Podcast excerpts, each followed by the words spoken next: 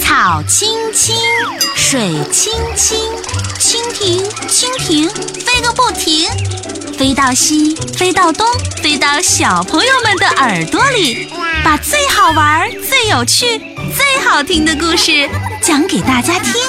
嘘，小蜻蜓故事会开始了。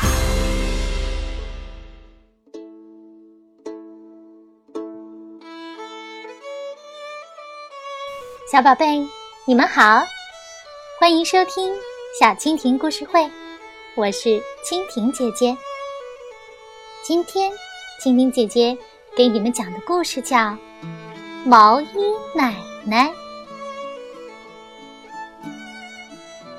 我的奶奶是织毛衣大王，从十岁开始就织毛衣了哟。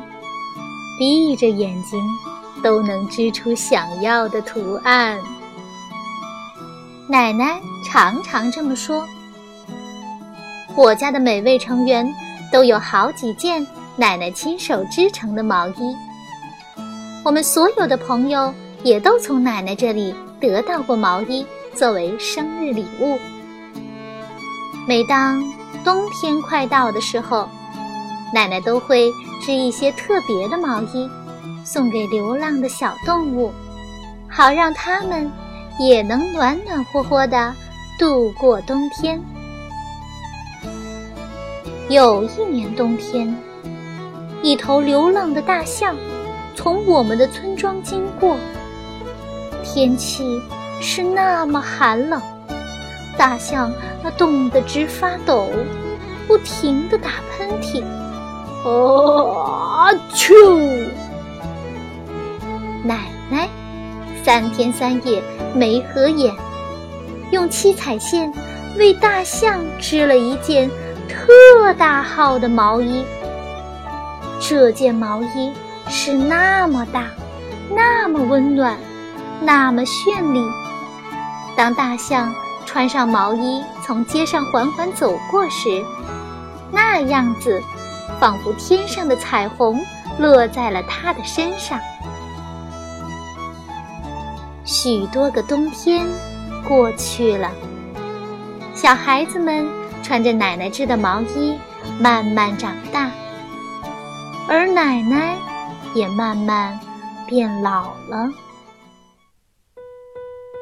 这个冬天特别冷，也特别漫长。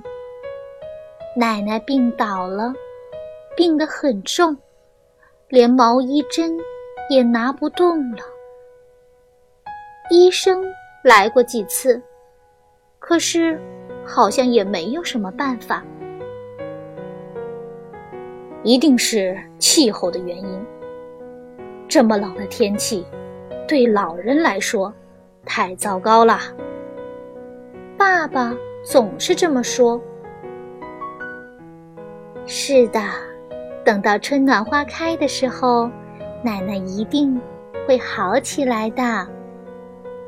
妈妈也总是这样回答。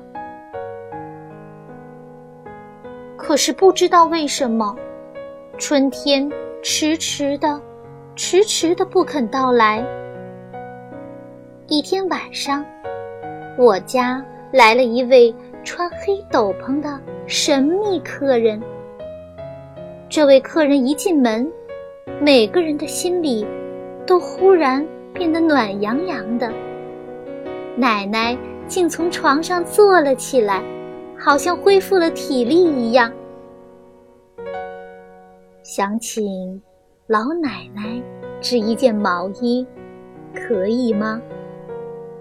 我的小女儿。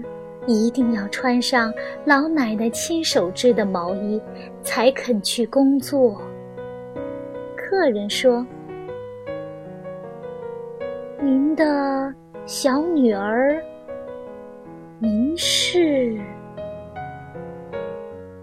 我就是太阳先生。”客人微笑着说：“我的女儿是春天小姑娘。”